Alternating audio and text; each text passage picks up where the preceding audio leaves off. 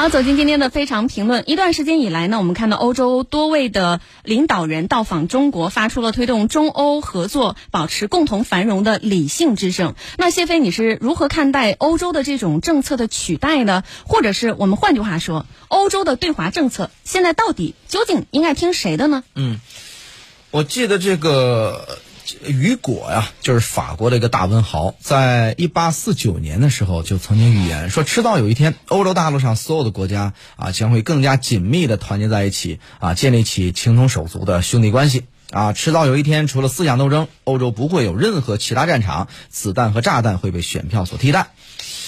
那么百年之后呢？欧盟这个国家形态的更高体现方式，终于从空想变成现实。只是呢，子弹、炸弹、选票都在以各自的方式长期存在。人们一边感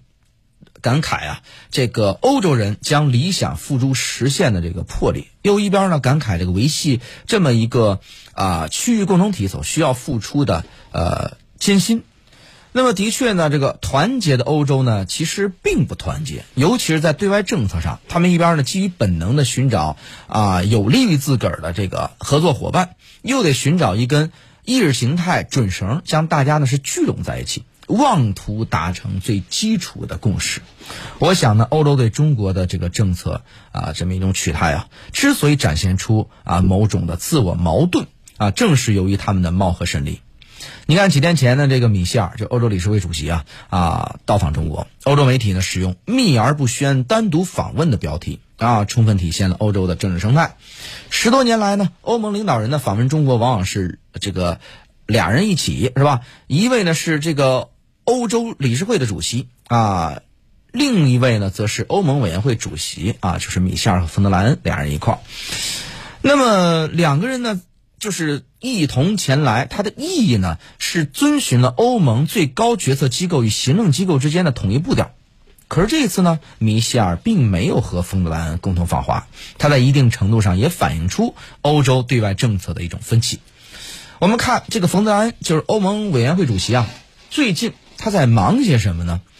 呃，自从俄乌冲突爆发以来，这位德国的前国防部长一直奔走在乌克兰与美国之间。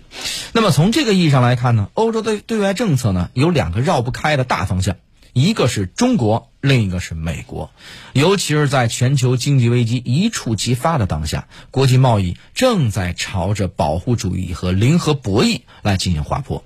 欧盟两大政治轴心。德国和法国也都以实际行动捍卫本国利益、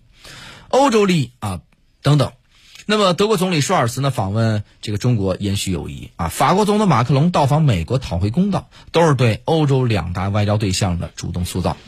那么，当前呢，世界之变、时代之变、历史之变加速演进，各国都在思考未来之路，欧洲也不例外。俄乌冲突的影响外溢，欧洲开始反思，在美国的主导之下，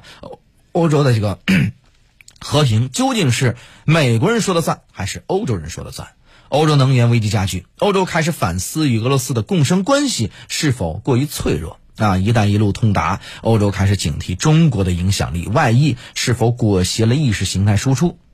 但是，无论呢，欧洲如何反思警醒。他们所面临的都是客观而现实的环境，就是欧洲各国军备啊这个废弛，安全议题呢被迫看这个美国脸色，欧洲能源结构失衡，而且呢远水它解不了近渴，欧洲呢这个俄罗斯啊是躺家门口的答案。就作为呢，呃单一市场主体，中国这个贸易伙伴实在是太香了，就是欧洲足额享受了中国的改革开放的红利。